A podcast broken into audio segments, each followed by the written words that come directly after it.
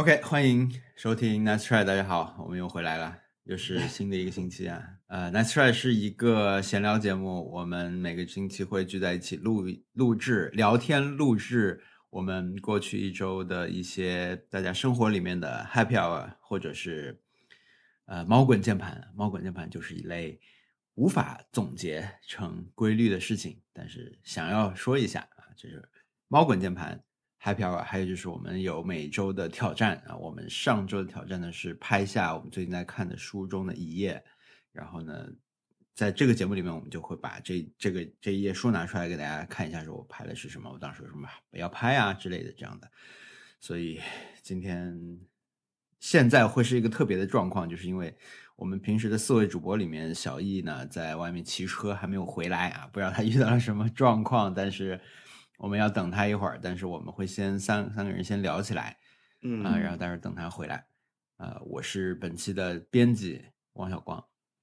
嗯，其实本来的话，如果等他也可以了，但是因为文森特今天呢要有一个固定的就是上班时间，所以虽然是周日啊，但是有一个固定的上班时间，所以我们今天采取大概可能是流水席的状态，嗯，对？吧？就是有人走，有人来，对这样好像很久没有提出要在周日上班了呀，但是嗯嗯，这个时间就是看哪一天能把大家凑齐，就是录节目就是看呃啊来了好多明星，那那所有明星都是这一天有空，那我们就只能这一天了。哦，还有啊鹏嗯鹏什么时候有空？哎，我以为你们这种节目是你们来决定啊，现在综艺界哪有什么周日啊？不是我，我觉得我我总觉得他们的节目分量应该是说我们的档先定在这儿，那只有春晚，我觉得。呃，对，因为我们很难去，除非我们是那种周播节目，就是啊嗯，对就是有一个大让大家也看得到的，对吧？对 大家也会想啊，我也不能拖，他们确实也拖不了。对呀、对呀、哇就是就是争取，如果大家都能在，就就在；如果大家呃这里不行，那里不行，可能就会调调到所有人都满意为止。那这个过程当中，当然就会有有人可能就是来不了了，那又要临时去换人，就去嗯中间就是有大量的这种呃很繁琐的工作。嗯，文森特去录的节目是就参与的节目是脱口秀大会啊，顺便一提。然后，呃，他刚才说明星什么的，我其实现在很很想问他后面会来什么明星，但是我又想保留一点惊喜，你知道吗？因为我们当然不能问了，这本身就是他们的惊喜，他不会告诉你的，他肯定哎，但是我跟你讲，我们现在录音是九月五号的上午十点啊。那个我们现实，我们这条时间线就是会有三条时间线。文森特在聊那条，呃，在在进行录制那条时间线，我们在剪辑经历的就是看节目的时候，我们嗯录音啊，我们看节目，对吧？今天周日嘛，都下周二又又可以看到新的一期了。还有嗯就是我们这个节目播出来的时间线，嗯它是有一种微妙的时差，你知道吗？因为 我们下周会看到这一期，我们在上周的周三看到了预告，说下周二的这一期杨千嬅会来。你记得我无我无法相信现在听到就是听到这个节目的观众是什么心情。就是如果他又听我们对对对的节目，又看就是他又有一条时间线的对对对因为杨千嬅之前也在我们节目里面被提到过，嗯，啊，但当时，哎，他对，突然他间，朋友在酒吧碰到我杨千嬅呀。哦对对对虽然不是他直接的那个，他嗯就是先预、预言了杨千嬅会出现了。但是当我嗯看到杨千嬅会会出现他在他们节目的时候，我当然会想起来我在那个 博客里面听他说到杨千嬅的事情。对呀、想一想，我们因为上周文森特讲了一个那个 M One，然后我我也去看了。这周我们把这个这个纪录片也看了。嗯我其实当时也也已经有一点这种微妙感受，就是说已经听他讲过一遍里面很多亮点了嘛，嗯然后再去看的时候就看都可以大概对应起来，但是又不会觉得被剧透到，嗯，我觉得还是很照顾听众的。不是像这样的节目，如果说是剧透了，应该是怎么剧透？不是，嗯，嗯，我我觉得我其实上次那个剧透啊，是一个非常笼统的，因为我我只是剧透了它整个结构，我没有剧透它大致的细节，因为它的结构就是前面大家都过着很不如意，然后他们到底能不能翻红呢？或者是他到到底能不能嗯。夺冠走红呢？然后就是他整个纪录片都是一个这样的结构在往下走，所以那有一种被预言了的感觉，但不是被剧透的感觉，微妙，很微妙。我上一周基本上也花了很多时间在漫才身上消遣这件事情，嗯，因为上周我看王小光转发了一个节奏漫才。哇，那个歌漫才啊，太好看了，太厉害，真的厉害，真厉害。嗯那个一点错都不能出吧？对对呀、但他们走音了，对吧？但但无所谓，对不对，走音了嗯，无所谓，节奏不能错。我有个朋友，他就是大概在过去一个月里面非常的痴迷漫才，嗯所以他就我其实没有跟他直接聊天去问他了，但是可以看出来他就是上头了，上头了，然后就一直在看这种相关的节目嘛。嗯嗯呃，不知道是从哪里开始的，我也不知道他具体看了多少，但我我可以感受到，就是他一步一步在在接着看，就是说不光是看漫才作品，可能也看呃相关的讲漫才漫才师嗯讲漫才师的这些影视作品，他也在看。好像最近是有一个小热潮吧，然后我没有集中的去看，但是我听了一个播客叫搞笑谈，嗯，我觉得这个播客挺不错的。它我是在小宇宙直接搜漫才就搜出来的，发现他是一个会介绍，他是一个会介绍漫才的呃相关的很多信息的，就是他是一本身他是一个爱好者，他很资深，我觉得他了解的信息非常多。然后呢，他大概有一个逻辑是说，他这周看他可能看很多相关的综艺节目，就是很多漫才组合的拥有的那种综艺节目，嗯然后他就会讲，他说，啊，嗯小易来了，对他就会讲说，我这周看了两个综艺，他们是谁谁做的，他节目好在哪里，这个节目的结构是什么，这个节目一般是怎么做的，呃，然后呃这期有什么特别的，他会这样去讲，我觉得是很好的一个思路啊，就是因为每每周有很多综艺会更新嘛，但是他看了以后，他就会挑其中的一些来讲出来，呃，有一个我觉得听他讲的还蛮厉害的。是类似，就是说他找漫才组合，但是呢，另一个人不是他的搭档，但是你要把这个人当做是你的搭档来跟他配合讲漫才，那一般不是讲不太好嘛？因为你们并不是真正的搭档。嗯那这个节目是固定是这么做的，这个节目的那个制作人好像是有田，就是那个《闲聊零零七》里面的那个那个人，这个节目一直是这么做的，给你找一个搭档，说这人就是你的搭档，你要跟他一起讲漫才。呃，然后看你们出洋相也好，什么那样的。但是他在这这位这个播客里面介绍这一期里面呢，是一个特别的企划，找来的临时跟他组合那个人，其实就是他解散掉的那个漫才以前的搭档，就很像很多传统综艺节目会做那种感人片段嘛，什么很很久没见的小学同学突然出现在镜镜头前面那样的。但是他找来的就真的是你的搭档。嗯。让他告事先告诉你这不是你的搭档，但是真的找来的是你的搭档，然后让你们一起讲，然后好像他们又是一个很擅长即兴的一个组合，那最后可能效果就会特别好，就类似这种，他会把这种节目是怎么做的这样的事情讲，有有点像一个科普，但是他又不会太破坏这个节目本身的这种内容乐趣，所以我觉得呃是一个很不错的节目。嗯，我们是不约而同啊，因为是这好像就是我去了解一个新的，特别是在国内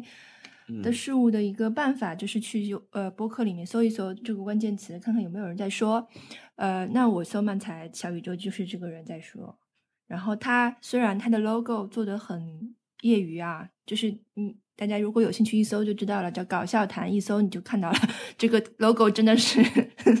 有点也挺好笑的。然后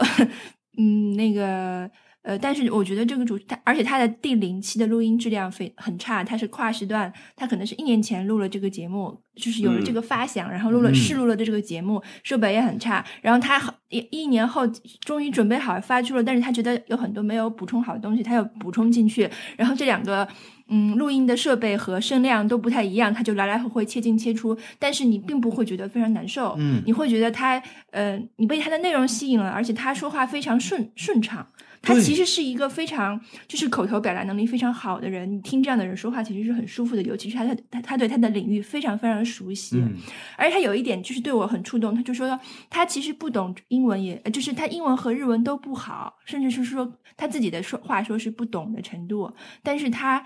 被就是字幕组。就是这些用爱发电的人们滋养了这么多年，他有一种报恩的心情，所以他想要去以一个爱好者的态度去介绍自己喜欢的这个东西，就是他在他在用爱好去嗯报答自己的这些、给他爱好提供能量的人。嗯然后我我这个心情我其实是很理解的，就是我经常会觉得我想要报答 B 站的人，就是就是呃我想为他们做点什么，就是很很很有这很有很有意思、很有共鸣的一个一个出发点，我认为，嗯，然后一键三连，对呀、我这些东西都留着我对我有什么用呢？我我就是一键三连啊，但是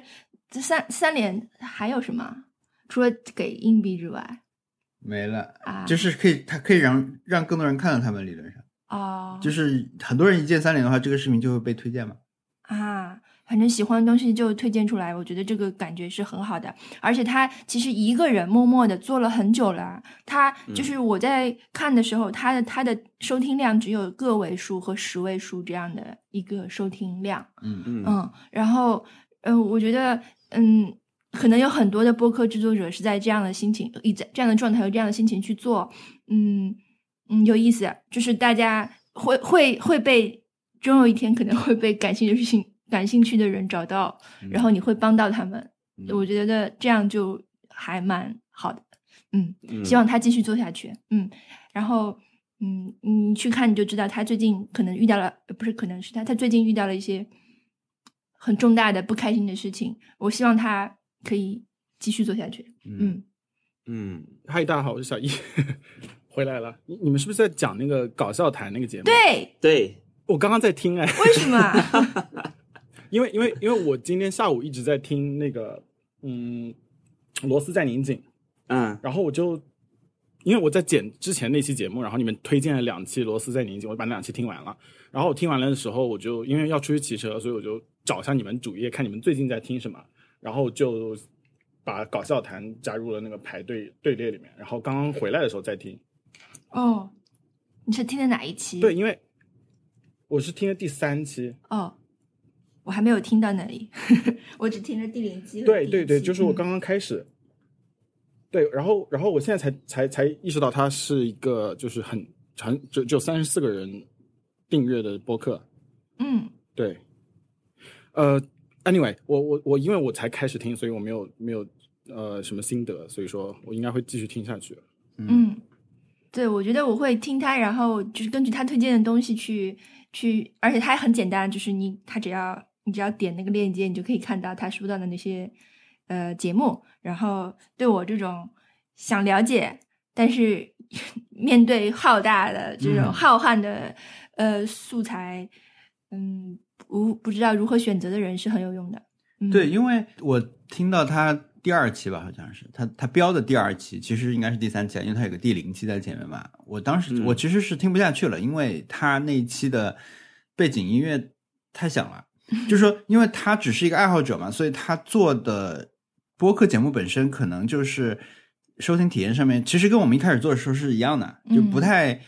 有经验嘛，所以说会收听起来不是体验那么好，因为他。而且他，我感觉是说话的时候的那个情绪，可能一开始更高涨一点，慢慢的就更他更放松，以后他音量本身就变低了。嗯那如果你从头到尾都用差不多类似的一个背景音乐在循环的话，嗯你后面就会叠起来，叠起来就听不太清了。那我就跟他还提了这个意见，呃，我觉得大家其实，呃，怎么说呢？现在的趋势就是了解这些事情的人愿意来分享，嗯，这个就很好，而不是说擅长讲的人，或者说擅长制作内容的人，转向了一个别的领域，我觉得这个差别非常大。因为你知道，有一些、嗯有一些播客，他们本身是有媒体制作经验的，对和呃怎么说呢，就是很会，比如以以前很会做别的平台的号，他们嗯很掌握怎么去找话题、怎么取标题这些这些心得。那他包装出来的东西，让你一看就觉得啊、那我通过这个不就很快就能了解我想要知道的事情了吗？但是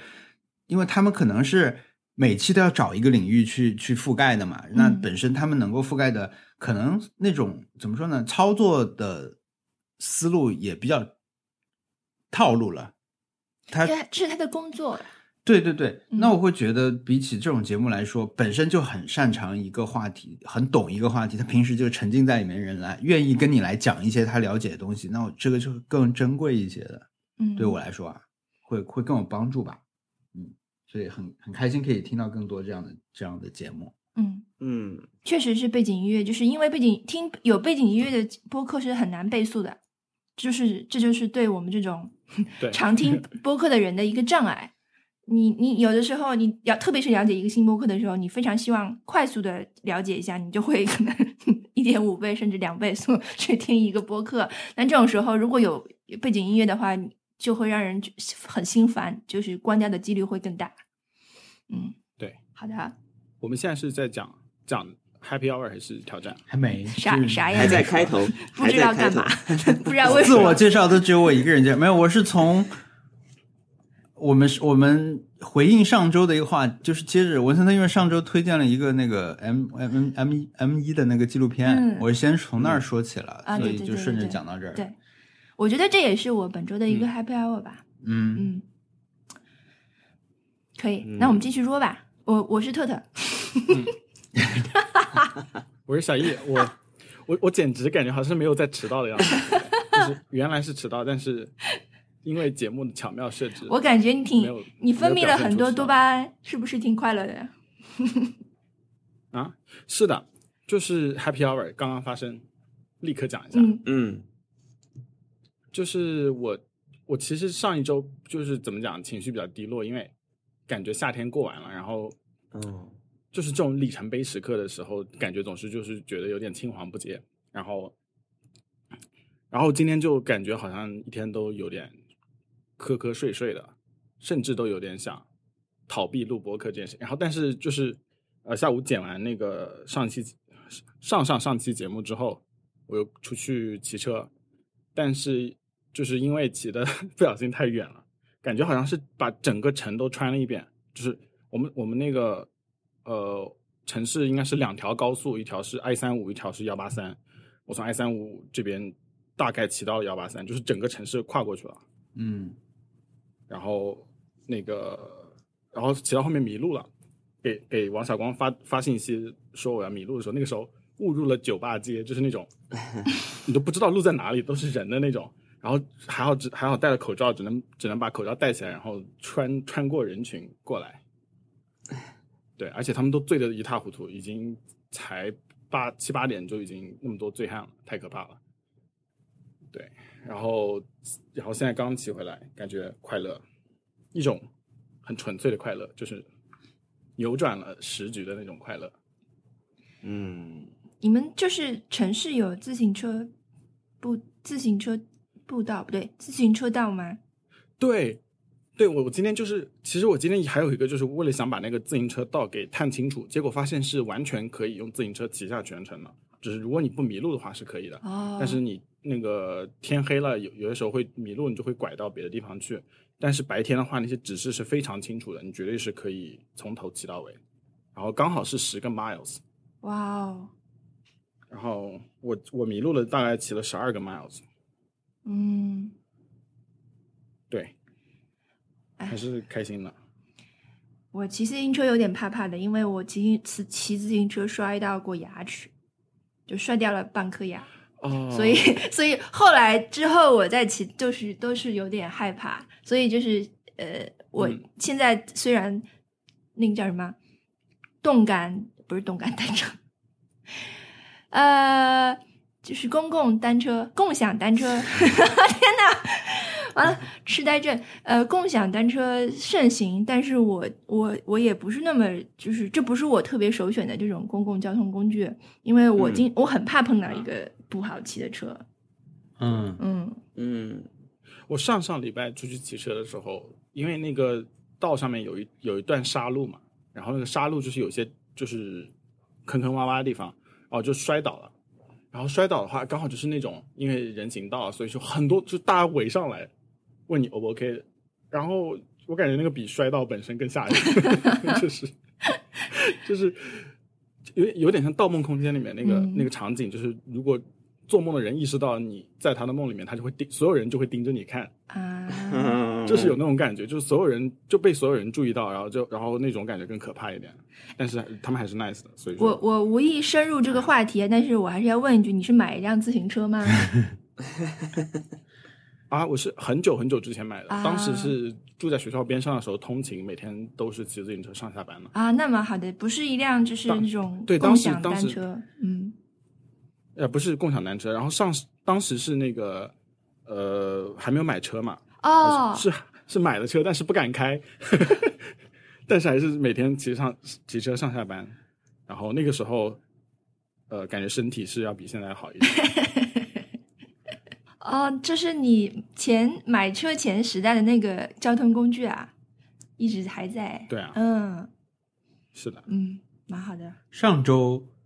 我在 Instagram 上收到一个私信，是有有有一个朋友看到一个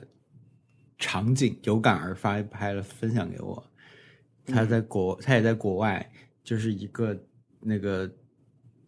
自行车的轮子被锁着，单子。就剩一个轮子，哦，对，这 这个就是我，这就是我第一辆自行车的结局啊！我我当时好像我在博客里面讲过吧，因为是对对对那个最惨的一期。对对，也是刚刚发生热乎乎的那种情况。对，是是刚好是录音前的，没有，我记得很清楚，那期是在那个我们学校录的，然后我是刚到学校，准备开始录音之前，发现自行车被偷了，然后当场就跟跟你们开始讲。对，然后当时也是一个轮子锁在那里，然后只能跟那个轮子合影。对啊，我们有名场面。对，名场面你。的怎么这么好笑那轮子现在还在还在吗？没有没有，轮子轮轮子当时就我我我我让他在又锁了半年，感觉是一种示威，就是对那种治安状况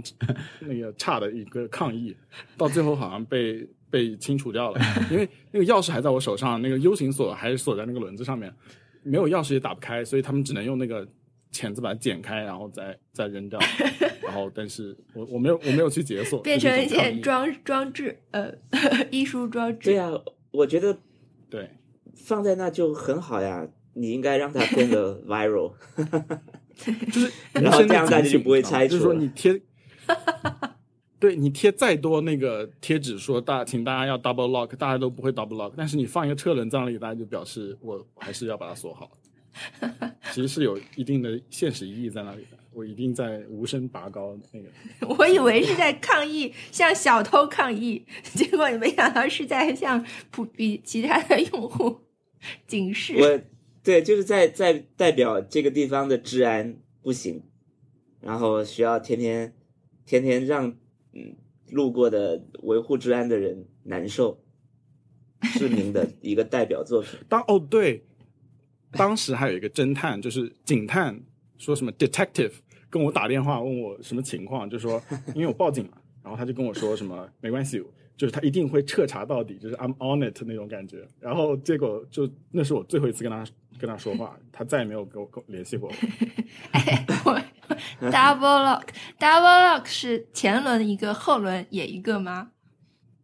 还要车架一个，啊那，这是有 triple 的时候就。会剩下一个车架。OK，好的，是能拆的部件全部给它 lock 掉，所以就就就可以了，是吗？对，就不会丢了。是的，对，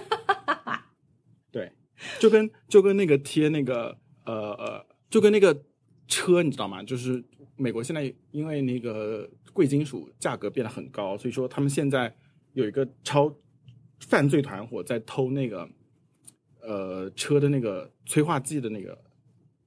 就是怎么讲？催化剂组件，就是你的车尾气排放要到一定的标准的话，需要经过一个催化剂的，嗯嗯就是你你你的那个尾气是要通过那个组件排才能才能达到排放到大气的标准，然后那个组件里面其实就是一些贵贵金属，呃，铂和那个 palladium 应该是它的那个碎屑，然后它是跟就是你尾气会跟那些碎屑产化呃产生反应，然后就就被反应掉了。那么有些车，比如说那个 Prius，就是那个混丰田的混动车，嗯。还有那个福特的那个大卡车，它那个组件是就是因为 Prius 第一是呃它用的很少，所以说它那个就不会有呃就不会不会有很多金属被反应掉了，所以说好几年的 Prius 都能够拆出来比较新的。嗯，还有另外一个是那个呃福特的大卡车，因为它的功率很高，所以说它那个组件里面贵金属特别多，所以说嗯。很多很多人都在偷那个东西，就是就是你车停在外面，然后第二天就发现那个发动机打起来，后面就啪啪啪啪啪啪在响，因为车还是它在能开，但是特别特别对吧？它放在里面没有，它在车底，它就是啊啊啊，你其实就是他们说那个你坐在滑，就是小偷都是带一个滑板，然后整个人就躺在滑板上进去，然后三那个三五分钟就偷出来了，因为他就直接把就把割开就抱走了。嗯，哇，这就是我们说的那个铂金对吧？就是用来做戒指那个东西。对对，就是铂金，然后那个、反正嗯反正就是也是因为疫情的原因，这些东西变得很贵嘛。哦，天哪！为什么要讲这个？哦，对，然后然后就是就是你知道，就是多这种这种犯罪多到那种，嗯，我们我陪朋友去修车行，然后那个修车行那里就是那个收银台边上有放那个呃小册子，小册子就是告诉你买什么东西，结果是一个上面写的 Prius owner protect your con protect your 呃 cat 怎么怎么怎么 protect 呀？Double lock，然后扣上两个锁吗？也不可能呀。对我，我现在好像现在又可以用微信了，就电脑上可以用，我就发到了微群里面。就是他他在后面加一块钢板，所以说他们偷要花多久一点的时间偷，所以说这样可以给他们带带来一一一一点压力。所以哦，我知道为什么要讲这个了，因为 double lock 他们要真的要偷，其实还可以偷开的，就是他们要切那个那个车锁肯定是能切开，但是你 double lock 它就更简呃更更复杂了一点，所以说就就会增加嗯。偷盗的难度。嗯。对他然后他那个什么，他们已经技术纯熟到偷这种东西，如果你没有 double lock，就是顺手牵羊的程度了，是不是？就经过他们就是能够马上就就走了，对，然就是经过你的水果摊拿一不个不装那个水果走。额外钢板的那个 Prius 哦那个车主，他们也是就是停在不好的地方，可能进银行取个钱出来就没了，出来车就就开始发出很奇怪的响声。哎，跟你讲，我很喜欢，就是我我经常不是经常，就是嗯，有的时候会去渴望、渴求、crave 这种展示精妙的偷盗技术或者是犯罪技巧的电影，嗯 或者是或者是怪力乱神的这种电影和电视，就是作品。想就是呃，是就像对对，对，我前一段时间我又去看了，就是我很喜欢看这种很巧妙的偷东西啊，然后很很有组织的团伙犯罪啊，还有 就这些肯定不是真的团伙犯罪，肯定不是这样，就是那种呃完全是电影化、完全好莱坞电影化的那种东西，还有港片。嗯对，我我他很喜欢，很这个东西很舒压，我觉得很想看，但现在已经越很少了。然后，对，而且 嗯，他偶尔拍一部好的，他续集都会很烂。像那个有有一个偷东西的电影叫《Now You See Me》，是什么？第一部很好看，对，就那个电影叫《Now You See Me》，我不知道中文叫什么。然后第二部叫《嗯 Now You See Me Too》，大家就很很讨厌，因为《Now You See Me》是一个那个那个魔术师喜欢说的话嘛，《Now You See Me》，然后《Now You Don't 》。嗯然后第二部没叫《Now You Don't》的，第一个让人家很火的，第二个是那个第二部超级烂，啊，就是，但是 Ocean 系列都还可以哎，我感觉，包括后来女生的那个 Sandra Block 那个也不错，我我反正对我来说是够了，嗯，哎，那那前两年有一个有安妮海瑟薇出演的那个叫那就是那个啊，叫 Ocean's 对就是那 Eight 个还是什么？嗯，对对对对对，嗯，那个也很好看。对，那个叫 Heist Movie，嗯，对，类型是 heist。Hustle 好看的骗子，你这算这类吗？算算算算，骗子也可以。行骗天下也算吗。行骗天下不行，行骗天下我并不会想再看一遍，行骗天下有点那个，不知道哪个，就反正就是那个好，不行，华尔街之狼算不算这种电影？不算不不算行算不算不算，这种金融犯罪有点太呃，就看不懂，你就知道我我们是我甚至为了想看点这种怪力乱神，就去看那种看《鬼吹灯》，就是云南虫谷嘛，现在在正在播放的那个那个国产剧，啊，就很慢啊，台词像就是很惊人的幼稚的台词，但是如果有情感戏在里面，就更好笑了。呃，但里面有很多云南话，然后有很多云南风景，所以我就为了看，还还为了看点这种，嗯，奇怪的 机关什么设置之类的，就忍受着看了看，觉得这居然也看了，就那么饥渴。嗯嗯嗯，它就比较特别的一点，就是在这个仿印第安纳琼斯的这种探险电影里面，然后又要遇到很多虫啊、尸啊之类的这些东西的过程中，他们遇到每一个不自然的现象的时候，他都试图用科学理论把它讲清楚。原来这是跳舞草啊，就是类似这种，就是他们经过一片类似类似玉米地的地方，然后那个玉米的那个树叶，它是像手一样，它会动，它会拍你，它会把你缠起来什么的。看一开始看起来很恐怖，但那那一段其实是一个有点放松的那种桥段，就是说其实那个东西没有攻击性，但它会缠绕你。但是它一开始呈现的是一种类似惊悚效果的，把你突然整个人卷住了。但是后来懂科学的女生出来就说啊，这个可能是类似跳舞草的存在吧，跳舞草也是会自己动的。然后就过去了这段。张腾岳，张腾岳走出来了。哎呀，有一种嗯，有一种京剧科幻的感觉，不是不是科幻 opera，是京剧科幻，就很亮相，然后对话也很那个 刻板。不过就不知道这么这样也看下去了，可可见是有我很那个。我有段时间特别喜欢喜欢上网搜那个超市的那个就是防盗 tag，怎么样安全的取下来，是不是算一种怪力乱神？就是是一种是一种 TikTok，然后上面他们就会震慑到说，我现在是上 eBay 买了一些 tag 都不是我偷的，然后我现在是做安全研究，然后就告诉你怎么样怎么样不把那个那个墨水打破，把那个 tag 取下来。嗯啊，我我现在我我以前买过衣服，就是虽然拿回家了，但是那个那个东西没拆，然后这件衣服就完了，就就不能用了。如果当时看到这个视频的话，我就可以可以 拆开。嗯，OK，我的 Happy Hour 讲完了。那我我我来讲一下我的 Happy Hour。我本周的 Happy Hour 是，天哪，我得翻一翻。哦，其实跟我的挑战是类似的。呃，嗯我在看手冢治虫的《火鸟》啊，嗯呃，非常好看，就是难得一见的，就是我觉得是正经的漫画。谁就是不正经的漫画？就是或者是它是那种经典漫画，比如说，比如说它其实一点都不不像，比如说我们之前看的松本大洋，或者是也不像那种呃少年漫画之类的，它非常不一样。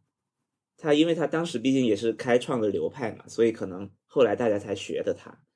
但他整一个的感觉就是特别特别像老人跟你讲故事。就是他很他很像我们小时候说的连环画，嗯 就他有非常多的篇幅是呃全靠旁白去说的，就是接下来给你看的就是非常非常一下子给你把几千年的事情给讲了，然后、然后有一个旁白把事情说完，但他他给我两个感觉，一个感觉是他很像《权力的游戏》。就之前大家看《权力的游戏》，觉得它有一个比较大的特点是，呃，里面的人都没有主角光环，就啊至少前面几集的人都没有主角光环。你看这个人他会死的，这个人也会死的，你以为他是主角，他他几章以后也也死了。然后火鸟也是这样的，火鸟嗯火火鸟，火鸟换了人它嗯 火鸟它这个作品，它分了好几章，然后它整一整一个作品大概有有有二十几本吧。然后我看第一本的时候，我就它第一本就是完全是以一个主角呃贯穿始终，然后到后面居然主角就死了，就 对，因为他这个嗯故事跨越时间太长了。啊，对他这样就就死了。然后我再我再看几千年以后，又进入了第二个篇章。然后我我认为前面顶多也就是个序章，那嗯正呃就是好戏要上演了，真正的主角要出来了，嗯结果他又死了，嗯 就总是这样。就他完完全不会在乎说这个人是主角，他就一直要活到最后。所以它整一个很像那种神话故事，很像什么《山海经》或者什么的这种这种古老的传说，根本不在乎这个主角经历了什么，或者是他在乎他经历了什么，但是他不会说因为他是主角，他就把他保住，一直让他多活个几集，没有这件事情 啊，特别厉害。然后还有一个是，呃，我之前看了浦泽直树的那个蝙蝠比例，嗯。那那个也是、那个应该是他这这段时间以来，也就最近十年的一个大作吧。对，呃，整个故事呢，简单来说就是有一个蝙蝠形状的呃图案不断出现在整个人类历史当中，嗯。然后包括我们家它背后，哎，对，包括你们家，然后它背后其实是有一个 有一个很大的类似，简直是接接近神学或者是呃，就是或者外星生命之类的，我我都有点忘了它的整整整个的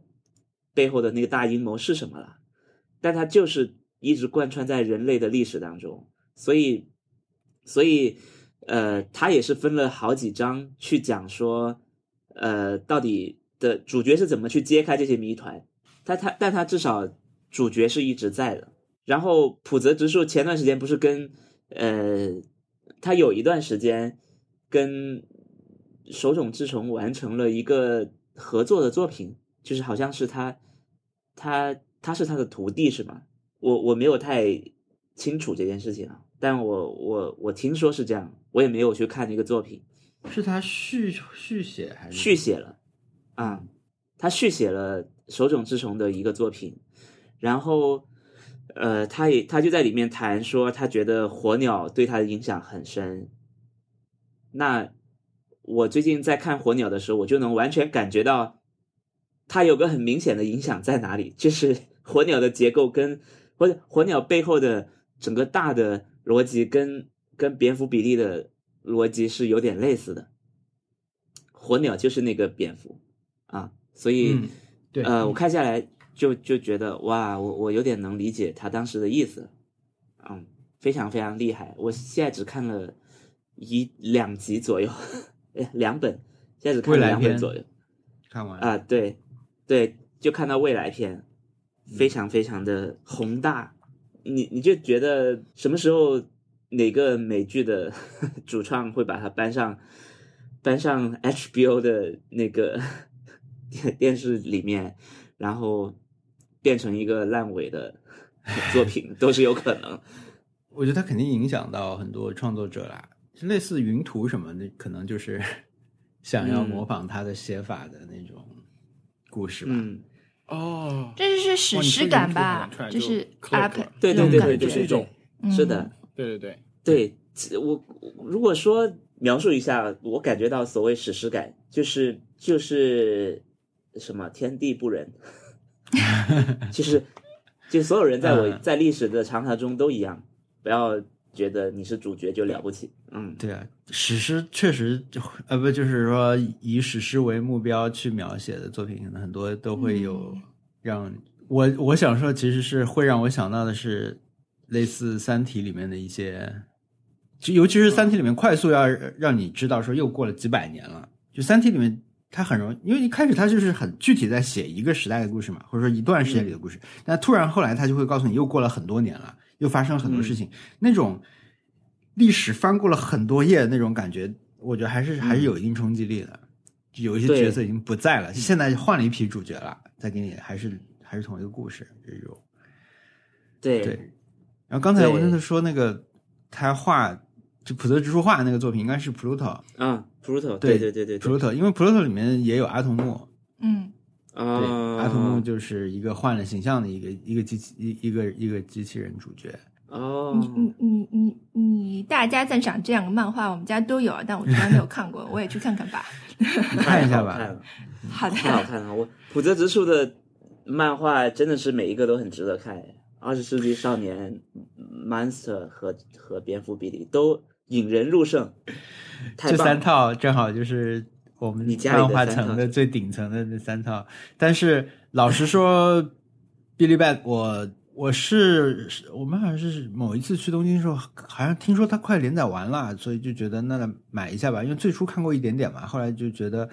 呃，他作品我我可能可能是都想收藏了，所以那就等他画完了我就买了再看。但是我买了就没有怎么看。老实说，我让我有一点点感到很累的，就是我我真的只看了可能三本吧，还是四本，嗯。我已经全部买回来了，十十六十几本都在家了。但是就是这种一开始他讲在美国，在纽约，在嗯。JFK 的现场什么的都有这个这个嗯这个嗯。蝙蝠图案等等的，但是他嗯。一下子他下一段就回到了，啊，他他有一段在日本也是这种类似秘密警察在追特工在追一个漫画家嘛，嗯。对吧？漫画家是画了那个图案有，然后后来他突然跳到一个蝙呃忍者之国，就时代也变了，场景也变了，人也变了以后，我一下就觉得很累，当时我就没有看下去。呃，但是嗯我觉得他的漫画的对我来说吸引力就在于你，你真的是你打开其中的一页，你会发现哇，在纽约讲这个故事，或者是在一个类似宫廷一样的地方讲讲这样的故事，它它能连在一起，挺厉害。但是可能是忍者之国这个地方不太吸引我，我就有点儿那个。嗯啊，我我也我看火鸟也有类似的感觉，就是觉得就是觉得有点累，就是我仅仅是看了两本就已经呃在想啊，我刚刚啊投入了这么多感情的 主角啊，又换了吗？然后其中有一段的主角是一只呃呃什么鼻涕虫、鲶鱼是吧？嗯对，就是，我有段时间那个主角就是他，然后他们他们把那那两只鼻涕虫命名为亚当和夏娃，然后然后开始讲人类的故事，然后这这个历史又灭亡了，又重新有一个新的人类历史开始了，哦，我就 就就就想，哇，天呐，跨度有点太大了，好累。我没有看过沙丘啊，但是是不是沙丘也是这样？沙丘起码给我看预告片的时候的感受是这样的，就是哇，你要认识这么多人啊，他们到底干嘛的？这人是干嘛的？这是。我看了预告片哦。呃，沙丘预告片给我给我给我的感觉就是会会非常累，但是这两天威尼斯首映的评价非常好，评价好好啊我也是很放心的。哎，我也不知道这个故事怎么哦能评价好。嗯，我非常担心沙丘的评价不好，因为它 hype 的很厉害，就是有点赛博朋克二零七七化了。嗯，对，主要这些演员太时尚了吧？就是这些选的这些角色，哎对对对扮演者，嗯，太红了，所以嗯，反正我因为呃被这个感染到，还去看了古古就是原版，然后不是第一版，深深的哦，就大卫失望了，林奇的那版啊。对，莫名其哦妙。是天哪！好的，嗯，希望新的这个可以上映，可以在大大荧幕看一看。一个很 random 的问题，嗯，呃，王小光，你看过《双峰》吗？就是 Twin Peak。我看过很多很多遍第一集，对，但是因为我之前在看一个 Reddit 讨论，就是呃，现在他们就一一个就是每个月都会在 Reddit 出现的一次讨论，就是有有哪些书没写完让你最难过？就是那个好像不知道为什么 Twin Peak 也提在里面，所以我有点 confused。他没有，他没有拍完。啊，不不不重要，Yeah，他没有拍完吗？对，就他的故事没有结束。哦，我我后来因为我后来看了，而且因为就是我们家那个播放器啊，它你看完现现就是刚你再看这个之后，它马上继续放，它就放它就放双峰的开头。就是有一段时间，可能又持续一两年、打几年，这样是这样的。主要是因为双峰这个剧的片名是 T W 开头的，所以如果我们一旦是看 The 开头的所有的剧的最新一集的话，那下一个文件就会是双峰。比如你要看 The Good Wife。The Good Fight 什么的，看完最新一集都是自动就开始放那个。对，然后那个音乐就是它，它一开就是那个音乐嘛，噔噔噔那个音乐，然后你就进入那个林区这个伐木区的这种这种环境里面，所以呃很经太经典了，就是它太让你能进入那个那个环境了，而且这里面的角色都很美嘛，所以嗯挺好。我我我看了，其实后面，但具体发生什么我也不知道。在那个在那个讨论帖子的，就常年居于榜首的，就是 George R. Martin，就是现在大家都认为他应该是写不完那那那那系列了。啊，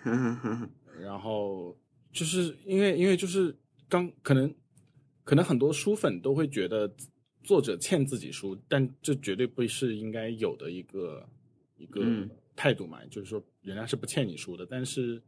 大家现在。更多的是一种遗憾，然后一旦有人爆发，就是发出那种愤怒的感觉的话，大家就会开始劝他，就说你不能这么想，作者不欠你书。嗯，伟大的尼尔盖曼说过，我们不欠你书。对，尼尔盖曼不会让故事不不完成的，不会发生这样的事情。然后那个很 random，又是很 random，那个 the 开头的东西排序。当时乔布斯非常非常骄傲的说，iPod 是绝对会把那个 the 给去掉的，就是在排序的过程中，就是专辑里面是有如果 the 的话，它是不会加到那个字母排序里面的。他当时还特别说过了，这是一个细节。天呐 o k 我觉得这个确实是困扰很多人的一个点。我觉得这就是看是是不是英语产品吧，因为我们以前我。做过一段时间那种类似电影资料的整理，好像你按规范就应该是这样的。就比如说 M D B 也是这样排的嘛，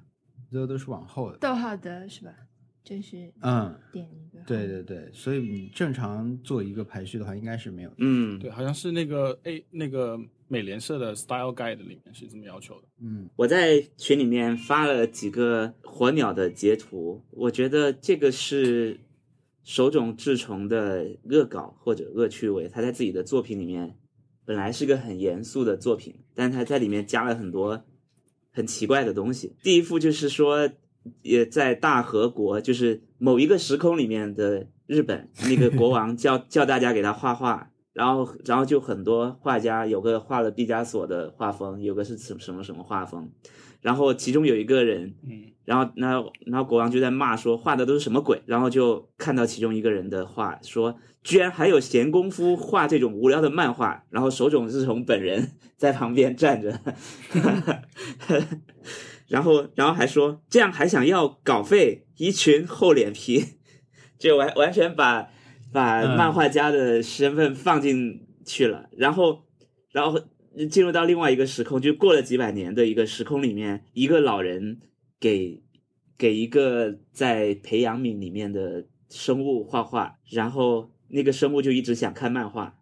然后那个老人怎么画都不不对，然后他就说，要是赤种不二夫在就好了，就是赤种在，要是 也等于是在在这那个漫画里面，或或者是。我我想举一个怎样的例子会比较好？假设假设在双峰里面，其中有一个人说，要是大卫芬奇在这里就好了，我们就能解决一些事情了；或者是要是斯皮尔伯格在这里就好了，就那种那种感觉，就这个时空里面完全不可能出现他，然后他出现了，很好，很很有意思，在这些地方。对他，但他后来很多人都是模仿他嘛，就他太开创了，所以这些就会更显得更厉害。对吧？你像第一个那个作者出来《鸟山明》里面，我们我觉得我小时候看作者的形象出现在漫画里，我觉得怎么这么厉害，怎么这么好玩对吧？就是他们自己知道自己是一个漫画，就类似这种。对他，其实其实，呃，火鸟里面有一个情节是非常经典的英雄救美的情节，就是有个人的妻子在火山爆发的时候走丢了，他就一直去找妻子，在呃一个岩浆附近有一个温泉，然后他他在温泉里面看到一个身影，他就追过去，结果发现是漫画家本人，是吧？为什么你会在这里？然后漫画手冢治虫说：“我就在泡温泉。”然后他就把手冢治虫打了一顿，然后又去找自己的老婆。这就是一个这样的故事，就是在那个那个情节本来铺垫的非常紧张，嗯，就是天崩地裂，结果出现了一个很奇怪的人，太棒了！我记下来的都是这种东西。我们有有一套火鸟，因为它是大开本的嘛，然后一。六本啊，一大盒，每次搬家都很重的一个盒子，就让你觉得这个是一个像《追忆似水似水年华》或者《战争与和平 》这种东西，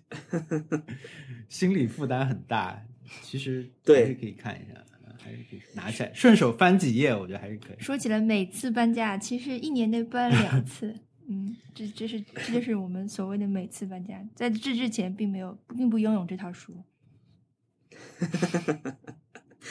对他也是这两年才出了呃国内的一个叫精装版吗？还是叫什么？对，精装版，但是少一本。嗯，反正非常好看，推荐大家去看。好，这就是我的 Happy Hour 加挑战，我都说完了。你们呢？你们的 Happy Hour 是啥？我那个我我终于去跟阿茂他们踢球了，因为。我大概从去年秋天开始就答应他们去，然后一直放他们鸽子。这周终终于我觉得我去一下，我就去了。然后是一个挺特别的、很不一样的一个球场嘛，就是在静安区的一个很市中心的那种球场，又很市民。那个球场它不像我们现在去的很多场地，它就是围就是新造的那种，有的还在楼上啊，有的还是那种摆明了就是给你培训啊，或者是付钱贴的那种。它那个场地。周围有很多很多市民在休闲全民健身，就那个跑道就有有很多人在绕着跑道快走什么的，他们就人很多，反正就特别热闹。我们平时踢球地方基本就只有踢球的人才去嘛，呃，周围也没什么人，就一一队一队的来，一队队走这样的。但是那那个场地氛围很不一样，呃，虽然发生了比较。不幸的事情啊，一个朋友他那个骨折了，踢到最后啊，天呐，就是啊骨折了，然后天呐，还叫了幺二零来那个。我们在场边的时候，隔一张那种防止球飞出去的网，外面就有很多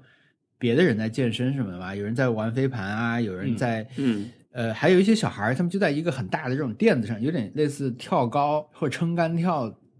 那种软垫子，很大一块垫子，可能有个三四平的那种。很厚的垫子上玩，就是小学生吧，就能听到他们聊天。有时候他们就在打游戏，呃，拿着手机在聊玩玩游戏的事情。然后我就偶尔听到一个小孩在跟 另一个小孩说，就不是什么好事儿啊。但是低年级的小学生，嗯，他们有一个人，两个小孩在聊天，两个小男孩，一个人就是说，呃，他他们霸凌我的时候都会怎么怎么样，就他们在交流被霸凌的经验。但是呢，啊，但是。我现在之所以这样讲，而不是另一种心情去讲的，就是他又感觉，就是说小孩在用“霸凌”这个词，很正常的说出了“霸凌”这个词，然后他的语境后来特特说是不是类似把欺负换成了霸凌？我觉得好像就是这样一个状况，他并并没有觉得这是一个类似犯罪，就是他不不是把它当成谋杀这种词在用的，不是当做一个罪名，而是当做一种日常在说。他们说起来很轻松，但是我听起来呢又没有什么很过分的情节。那我也没有听很长时间，我就听到了几句，我就是很惊诧于他们在语言中如此自然的说出来娴熟的使用。对对对，而且自己是被霸凌的对象，因为因为你在被霸凌，要过了好几年成年之后才会意识到啊，当时我是在被霸凌。对对对，所以可能在 小学生里面，他们已经正常是当时我霸凌你，可能是类似这种。嗯使用场景了。我觉得就是这个语义已经迁移了，就是不再像我们所理解的那嗯种东西，就是你我们说的，我们以前说的霸凌是一个恶性事件、啊，对就是说你什么你对，就是把他推在地上踩那种感觉，是类似这样的东西才叫霸凌。一关在学校的一个柜子里面，不让对对对对对对就这种对对对，或者是持续一段时间的一个一个行为，或者是一种关系，但是嗯我们他现在可能就已经变成了一个就是动作。嗯，嗯，那因为你有想英文就很简单嘛，他 bully don't be the bully 什么什么，你他就是这个人是 bully 的，然后你可以觉得很轻松，是一个很平淡的词，嗯。但 但是中文霸凌就是觉得是一个很严重的事情。那日语里面它是类似哪边的？有以及面它是类似我们现在说这种，我觉得介于中间吧，嗯，反正是有点惊讶，听到的时候惊讶的惊讶，我我我就嗯转回去看他们一眼，我我来讲一下我的挑战好了。嗯对我我我截的图，因为我最近一直在看那个美国的那个世界历史教科书，就是就是那种高中生 上课用的那个教科书，因为很好看，很好看，就是你很多时候你你上你上完学之后就没有再看过这些东西了，对不对？嗯，然后在有些东西你是知道，有些东西你是不知道的。然后有些什么基督教历史什么之类的，他们很熟悉，你不熟悉，嗯，就是嗯。感觉是就就是知道一件，知道一些大家都知道，就有点像跟上了，终于嗯。这种感觉。然后，但是就是说，它最后一章是第八章，第八章是一九四五年到现在啊，嗯。讲的是那个近近近代的那个历史。嗯，然后它那个封面的那个照片就是柏林墙推倒的时候的照片，嗯就是，我就我就觉得这个这个应该就是，如果有如果接下来要写第九章，那就不会是这个样子，给我的感觉。不知道我有没有讲清楚，就是说这个，呃，可能在，就是说他这章其实说到 present，其实到零八年就结束了。我觉得到零八年之后，就已经不是这张这个封封面刚开始提前的大感觉就在那个对要要要开始建立一个呃新秩序，或者是呃要从那个二战阴影中终于走出来了那种感觉。有一种团结，大家就是他大家连接起来的感就是觉。这个话，对有，然后有一种希望，然后嗯反正我是我我是觉得这这个照片他们选的特别好，嗯对对然后我就觉得就是我们可能现在在过的第九章的生活，以后有有可能会有一张可以放到 Unit Nine 里面的那个照片，但是哦呃，我们还不知道是什么，对不对？还有一个是那个呃，我我不知道要不要讲，但是就是说我还有一个是呃，有有一我我我在看一本书，它的那个呃卷首语，就是作者写的东西，嗯他卷首语，他的教科书，他第一段，呃，就说他当时他是就是 他一下子变真了，你知道吗？卷首语一般都是作者就端着，就是呃，哎呀什么，就是有点像那个《滕王阁序》一样，刚开始先要把那个那个 settings 写一下，哎呀我嗯那个就是嗯我机缘巧合下写了这本书，然后这本书是什么？但是这个这个作者就刚开始就说他当时读本科的时候，他学那个半导就是学固态物理，他就是学觉得很讨厌，很很很可恨，就是我怎么会？他他说他里面说 How much I really learn about the universe by studying the properties of crystals，就是说你你要是去了解那个什么晶体是什么样子的话，我怎么能知道？我怎么能去了解那宇宙呢？就说就是这是很让人生气的一个学科，对吧？然后他说，后来他说他意识到，呃，这个东西可能他不是可恨的，是教这门课的人是，呃，水平不不可以，或者是他们是上的感觉不好，嗯 对，然后我觉得这个就是一个怎么讲？他写这本书肯定是个大教授，然后肯定又是非常懂这个这个学科的那个嗯。东西，嗯。然后他能够讲他当时很讨厌这这这些东西，然后呃，然后那个就是站在一个已经在职业生涯比较高的一个位置上，还愿意跟你讲这个话，我觉得特别好。然后，然后嗯我觉得这个也是一个，呃，可能这几年来有一个心得，就是如果你觉得有一件东西你很难学，就是觉得好像是自己是不是特别笨，别人特别、嗯特别聪明，一般来说都不是你的问题，是教的人的问题。嗯，他没有把东西非常简单的传递给你。没有没有，就是说你如果在学一个东西的时候发生发现出一种羞耻或者是愤怒的那种状态，啊，就比如说你会觉得自己是不是自己能力的问题，或者是你觉得是不是呃跟跟别人要比要差一点，就是基础知识不够扎实啊什么之类的，跟别人要比差一点，一般来说都不是自己的问题，是呃教的人的问题。嗯对，所以说这个这个，哎，我我怎么讲，反正觉得这个卷首语特别，因为我我就随便看了一下，然后发现，呃，就非常非常好。他就会让你愿意看下去，并且你还从中得到了这么多东西，还能分享出来。对，就就是他他这个其实很简单的道理，呃，但是你你肯定作为一个学生来说，你会觉得我不应该这么想，对不对？我应该从自身开始找原因。但是他来讲的话，那就是一个给你一种呃无形中的一个非常有力的肯定，就是说，因为他是在教这件东西的人，然后他再回顾自己的职业生涯，发现他遇到教这门课的人都不是嗯特别好，让让自己觉得很讨厌这门课。那我觉得就是从自己来，呃，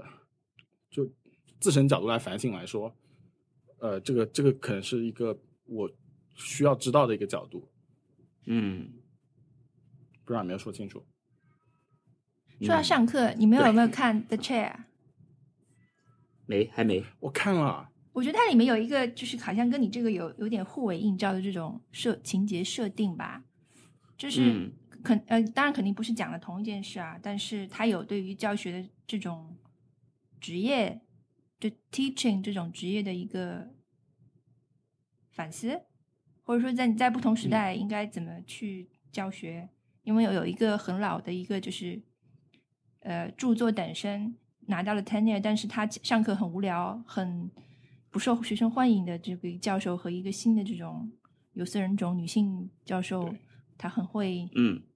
很懂学生的想法，然后也很会设置课题的这样的一个、哦对对对这样的一个对比，嗯，嗯。就就可能对对，我觉得那个情节是挺挺有挺有意思的吧，嗯。我我看到我看到那个那里，我就觉得特别有感触，因为真的是，呃，tenure 的教授真的是很少很少能够把课上的很好，就是他们这么多年来的教学经验给他们的是一种机械的呃肌肉记忆，嗯然后他们真的就是上课很无聊，但是年轻的就还没有拿到 tenure 的教授，他们就会更想要从他们的角度来开始理解这个课题。嗯，就说以前的教授他们在讲这个东西的时候，已经没有在过脑子了。嗯，说实话，就是说已经他已经没有在想这个问题了。他们讲这个问题的时候，只是一个机械记忆，即便是有些时候他可以看看起来好像是可以随便推公式给你看，但是嗯那个真的是肌肉记忆。但年轻的教授他们就会想这个东西应该是怎么去理解比较好，然后这个时候你就听作为一个学生来说，听起来就会容易一点。但不是说他们能力有问题，只是说他们就是呃可能经验、个人经验呃累积下来，然后表现出来的不一样。嗯嗯嗯，反正这个没没看的话，有兴趣可以看看，我觉得挺挺好看的。嗯，是的，我特别喜欢 Sandra Oh。对她太厉害了，我们呃是的格实习医生格雷的 asset 啊，那个。就是有一种是自己学校毕业的人的就感觉，呃，没没什么关系，但是 proud of her。就是就是我感觉他给我的感觉是那种，我要是认识他的话，应该能跟他聊起来那种人，他 很亲切，对对对对不对？对对，嗯，很好看。嗯就是，嗯，对，而且他总是很有意思，你就觉得他好笑。他他演了一个很苦的角色啊，一个就是中年，嗯、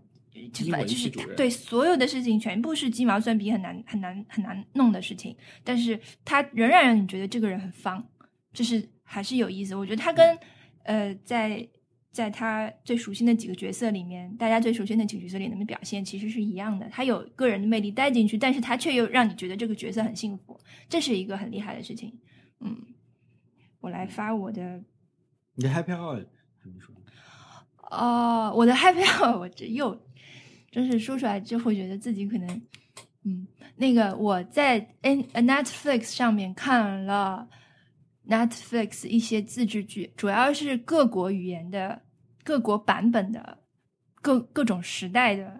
欲望都市》我。我我给他总结是这样啊，就是 Netflix 它，我觉得它是应该是有一个这样的小组，就是我要在各个国家的自制剧里面都做一个像呃《欲望都市》一样的这样的一个作品。嗯。然后我看了呃马德里版本的和里约版本的葡萄牙语的，马德里是西班牙语啊，里约是葡萄牙语。然后那个和我现在看一个法语版本的，就他们的呃时代和他们的这种情况都不太一样，但都是四个女的，然 后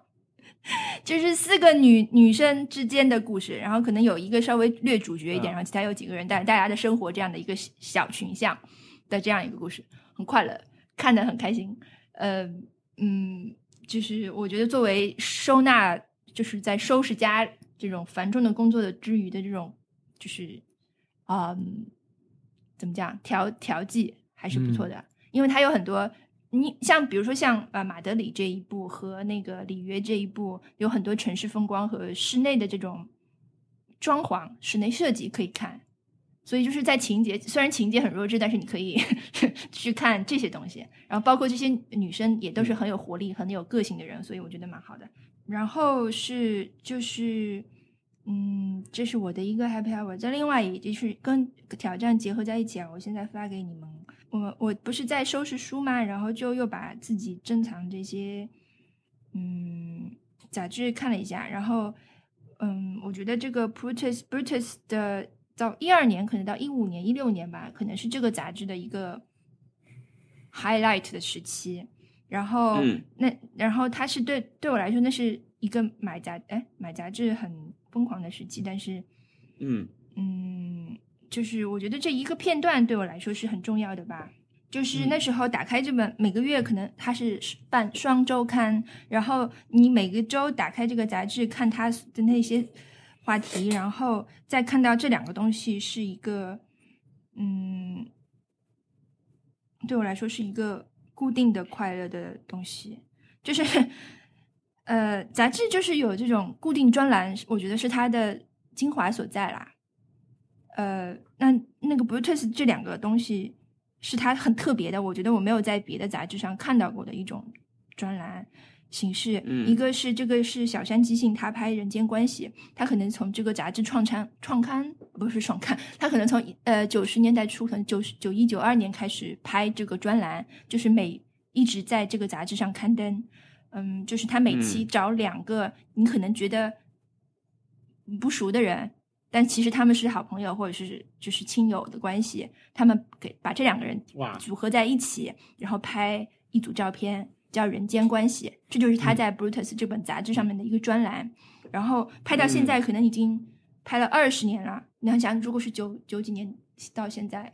嗯，七八百以上上千期了这样的一个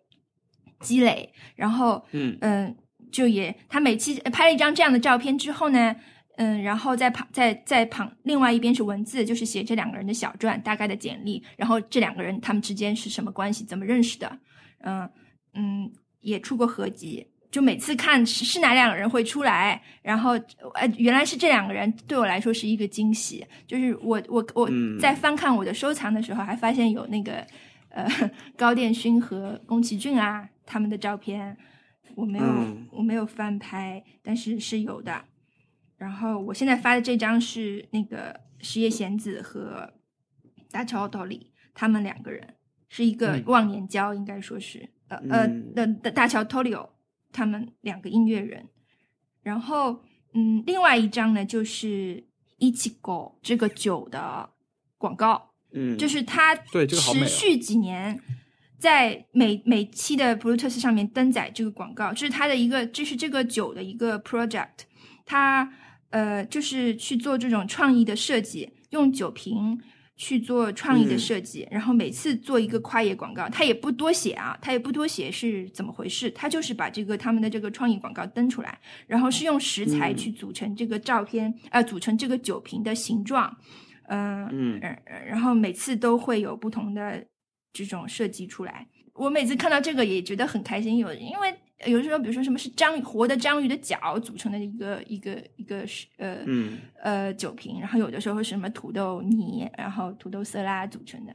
嗯，然后这东西你在视频上，你在这个电脑上看和在你一个实体的书这样全彩页这样打开来是完全不同的感觉。我觉得就在那几年是持续对我给我带来快乐的两个东西，但是嗯现在你过了很久之后，你再去看，还是觉得好棒啊！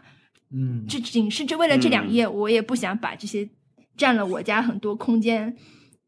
的东西嗯就是处理掉。就本来我想好了，我这次要把这些东西处理掉，但我到时候我这么一看，哇，spark 了 so much joy，然后不行，不能拿走，然后我还是把它好好的就是存起来比较好。哎呦，不好意思，我我刚才打到了一拳打到了麦克风上啊，就是造成了一个那个，对我就那天特特说完了以后，我就在那边也跟他翻了一下嘛，然后你看我手上拿了一本这个《进击的巨人》特特辑，哇，然后这本就很厉害，它是它是二零一四年嗯十二月一号的一本，然后这本那个时候你想巨人才，你想巨人是今年连载完的呀，嗯又后面又过了七年才连载完，但那个时候它停了停留在一个什么样的点？然后这本杂志就全部是进击巨人的这种相关内容，当然前面有一些小专栏，我给大家讲一下它它里面做了些什么内容。首先，虽然有点扯哈，就是打开第一个栏目，它叫《进击的美人》，我 就是我也不知道为什么是叫进击的美人，它它好像是说这些女生也很喜欢这些这八个女生很喜欢看《进击的巨人》，然后她们在就讲自己喜欢这个作品，喜欢什么点啊什么，这些里面就有各种各样的人，出版社的人呀、学生呀、模特什么都有，然后再翻过来说石原里美也在进击中吗？然后又是一张石原里美在看《进击巨人》的一张大片，就是二零一四年在化妆室里面看，然后再翻过来就开始有一个关于展览的取材，就是因为他们他们当时做了一个《进击的巨人》展，呃，嗯。就讲这个展览的幕后，就讲讲了很多，然后讲他的原话，就放了很多他的原话和这个展览相关的这种世界，然后就开始讲这个他的道路吧，就是他怎么走到今天的，就放了一些这个作者小学的时候的一些手工作品也好，他写的这种他涂鸦等等的，嗯。然后就有什么地灵化的资料也拿出来给你放，然后把十四卷，当时是十四卷，每一卷讲了什么故事，给你把封面拿出来，名场面拿出来，然后文字拿出来说这这个写的是什么，然后这样大概就过去了差不多一半吧，然后中间他做了一个呃特别企划，是找了一个美美漫的作者，就画了那个呃进击的巨人对复仇者联盟的一个超短片，可能有八页吧。但他嗯找的不是他不是日本的作者画，他就是找了美美国的这种美美漫的作者去画的。呃，然后后来他又讲作品起起源啊，还有就是这个作品的这个谱系，就是说，他对于日本人来说最有吸引力的地方是什么？类似是说巨大生物啊，还有是家族的牵绊，什么迷啊、变身什么这些元素拿出来分析，就很厉害的那么一本。对，我当时也拍了一页放到那个微博上面，我拍的就是复仇者联盟对巨人的那个那个一幅画。对，就是那这些杂志拿起来再翻，就觉得那个时候真的是高峰，而且是嗯杂志爱吧，就是我我们做杂志人，就是拿就喜欢杂志人拿起杂志的时候，可以感受到一种一种东西。嗯，而且那时候做很多文化的选题啊，就是比如说我有一本这个名叫是让松本人志嗯来写娱乐绪论，就他找娱乐圈的当时的那种所有的大咖来来讲他们是怎么娱乐，他们那比如说呃黑柳彻子会说，我觉得那个呃上野公动物园的 panda 是呃上野动物园的嗯熊猫是娱乐，就是一个好的为什么？啊一一整页来讲这件事情，然后然后松本人志来做这个娱乐圈的绪论，写了一大篇他他的这个想法，然后最后才有一个人来讲这个，就是做一个总论，就是是一个非常创新的，是一是一些各种各样非常创新的形式，但是现在其实已经没有了。就是可能也不会有人去这样去看东西，或者说你已经因为不没有足够的受众去给你呃这样的嗯。钱和精力、呃资源去做这样的内容了。但是我们就是碰巧保存了一部分保存了一些对，嗯现在其实你去看很多杂志，不管是这种娱乐文化向的啊，就像 Bluetooth，像是 Popeye 这种跟城市生活相关的这种杂志，你就会发现它的选题的固定在每年某个时间是非常死的。啊居住空间学，对，就是每年都有居住空间，每年都有城市指南，每年都有吃面的地方，都有居酒屋盘点。就是它这个固定的就已经去掉了一年里面可能一半左右的嗯啊，然后偶尔它会出一个跨年的这种重复做的，比如什么关于大家用的语言口头吧这种，嗯就手机怎么改变大家语言什么这种少一点，或者说新出现的工作啊什么那个。但是我觉得就企划这块来说，可能以前是更更自由和想象力丰富吧。可能我我看时尚杂志比较少啊，杂时尚杂志可能也是已经过了一个高峰了。嗯就是一些很厉害的主编，嗯，有想法的主编，他可能做一做一本抛牌做了很久，他就去别的地方了，就嗯类似这种。那这个杂志本身的这种在在时尚方面影响力也降低了。我最近当然也可以看到一些进步啊，就是比如说这个时候，我是很后面才意识到，就是我喜欢这个杂志很多年，我才意识到，我喜欢看杂志都是被归到难堪难堪这个类别里去的，就是呃，你时尚杂志都默认是女刊，嗯，大部分啊，哦然后就是这种像这种文化，然后嗯它其实里面它有一点时尚的部分，但其实时尚的部分全部都是男男装和男男男性的饰品，就是。嗯呃，我是很后，包括像 Model 这种杂志，他们都是难看。嗯，那但是现在其实可能已经不太这样分了，或者说其实已经没有杂志了，所以你你 也不去看 这种东西了。对，就是时尚已经不再那么有性别的区区别了。嗯嗯，所以我觉得这也是进步吧。但我我觉得现在反而是看一看到一些有一点创创造力或者想象力的栏目型的东西，反而是在是在 YouTube 上面，因为嗯我觉得，呃，日本的 YouTube 前几年是素人的时候，可能各很娱乐和综艺向嘛，就哈基梅社长啊这种，呃是比较夸张的，就挑战型的比较多。但后来正经人多了以后，呃，你就会看到他们对这个平台的想象，可以看到一些我觉得好玩的玩法，包括现在艺人也开始做嘛，嗯，对吧？？就以前是素人，然后后来是一些可能是有有内容制作能力的人，现在就是艺人，可能就没有什么版权方面，以前的可能是不让你开这些东西嘛，对吧？嗯你不能开这些账号。现在他们都开了以后，你会发现他们想，我不知道是纯个人想做的，还是说公司帮他们想了说你们做个这个角度的东西，但我觉得还是很，我不能全部看懂，但我觉得还是很好玩。比如嗯说荒川凉凉，他的嗯 YouTube 频道就是一个每个封面上都写着四十七岁的男优干嘛干嘛了，他他做个泡澡视频，他他就是 去去这种澡堂公共澡堂去探店的那种视频，我觉得这个角度蛮难那个的呀。他做个探啤酒店什么的，我觉得还行，但是。呃，这个这个泡澡有点那个，还有一个嗯封面直接就是他剃头，就是说很多年没有去理发店了，就这次四十七岁的男优要去剃头什么的。还有我看到 右吉直树的频道，我觉得也很有冲击力啊。他他花了很长时间做了一个企划，叫类似是说我要选出我人生 top three 的金句，但是呢，这个 top three 的京剧的前面铺垫了很长时间，可能就是他有一每一期会花个半小时去讲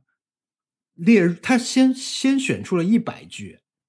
那他铺垫这一百句的那一期一期视频结束以后呢，他就把它全部都写在一块白板上，说我今天要选出三句，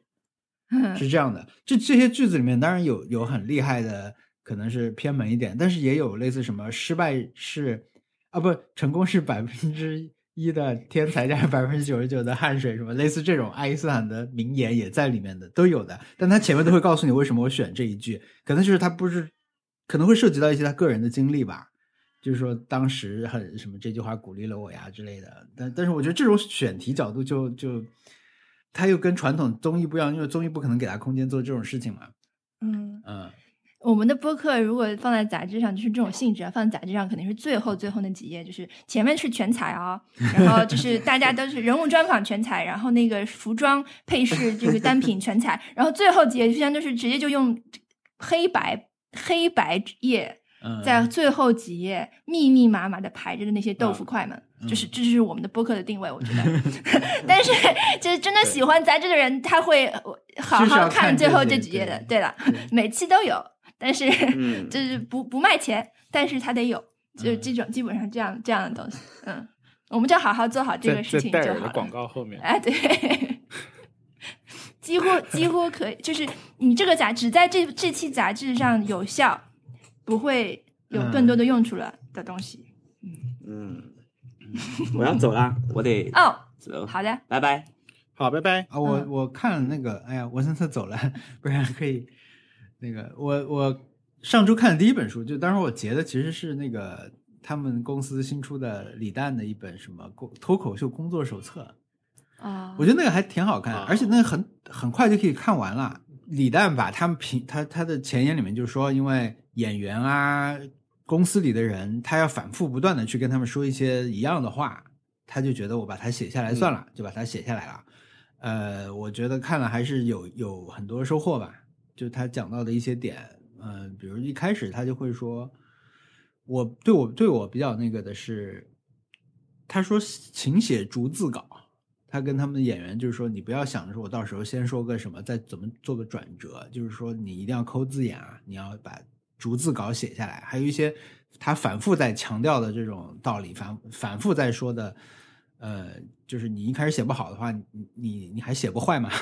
你写坏了，你才可以在这个基础上去改嘛。我觉得是其实是还蛮有道理的，很多这种工作经验啊，它是可以帮助你去，它不是鸡汤，它是可以。李诞是不是喜剧界的佐藤可士和？是不是喜剧界的呃那个马里 天哪，感觉？是呃近藤马里会？专门 专门挑着文森特走的时候，然后开始讲这件是不事情？是中国的松本日？踩到了关键词。这些问题啊，我们留给文森特去回答。是是是，不过写写逐字稿这件事情，还有一个还有一个大型的什么企业也在要求他们的员工在做，就是新东方。你要去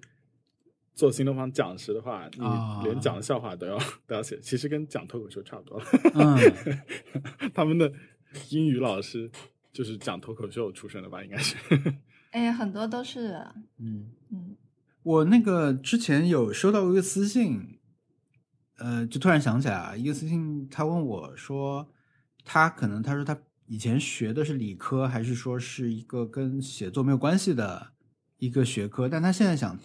想想练习一下写作，或者说提升写作能力，他问我应该怎么办，我其实不知道，但是我我会感受到的一点就是说，嗯，像写逐字稿这种也好，还有就是在这个逐字稿上怎么样有以一样一个以一个什么样的思路去做编辑也好，比比如说删掉尽量多的这个多余的词删掉之类的这种思路之外呢，我看过的很少的一些教你写作的书，但但可能都是英文的。我比如我看过斯斯蒂芬金的《论写作》，呃，还有他其实哦。里面会提到一本王尔德的书吧，好像是，是一本关于写作的一本很重要的，很多美国作家就英语的作家可能都一开始都会去看的一本书。他们其实里面教你的，嗯，是真的是关于怎么用词嗯。的一些规律上的东西。对，所以我觉得你如果真的是具体到了，呃，就我觉得中文不太会这么教嘛，嗯。就是你副词什么的形容词应该怎么搭呀什么的，好像是很少的。中文可能是更多的是让你去看，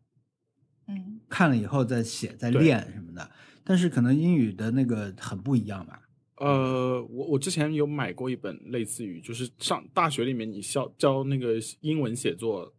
就是在美国大学里面教英文写作，他们用的教材，然后我就会发现，就是有很多这种范式，你需要去去去学习。就是说，你如果没有学习到，然后你以后写东西、生产东西的话，编辑也会抓到这些东西，啊。就感觉好像是一个大家都知道的事情。反正我看到的时候，我就觉得，我我看那个论写作的时候，我会觉得他前面很多讲他个人经历的部分是很好看，写的很好看。因为他的小说比较惊悚，我很少看。但是这个讲他自己的时候，那种很不吓人的部分，我觉得他写的是很好的。但是具体到我，我还是抱着一种实用和学习的态度去看他讲那些关于写作的经验嘛，那我都会觉得好像是没办法直接用上的。我我会觉得就是说，嗯，如果说我们的教育跟嗯西方啊，就是欧美的教育有什么欠缺的话，可能主要就是一个是写作，一个是音乐，然后嗯，再有一个可能是戏剧传统吧。就是说，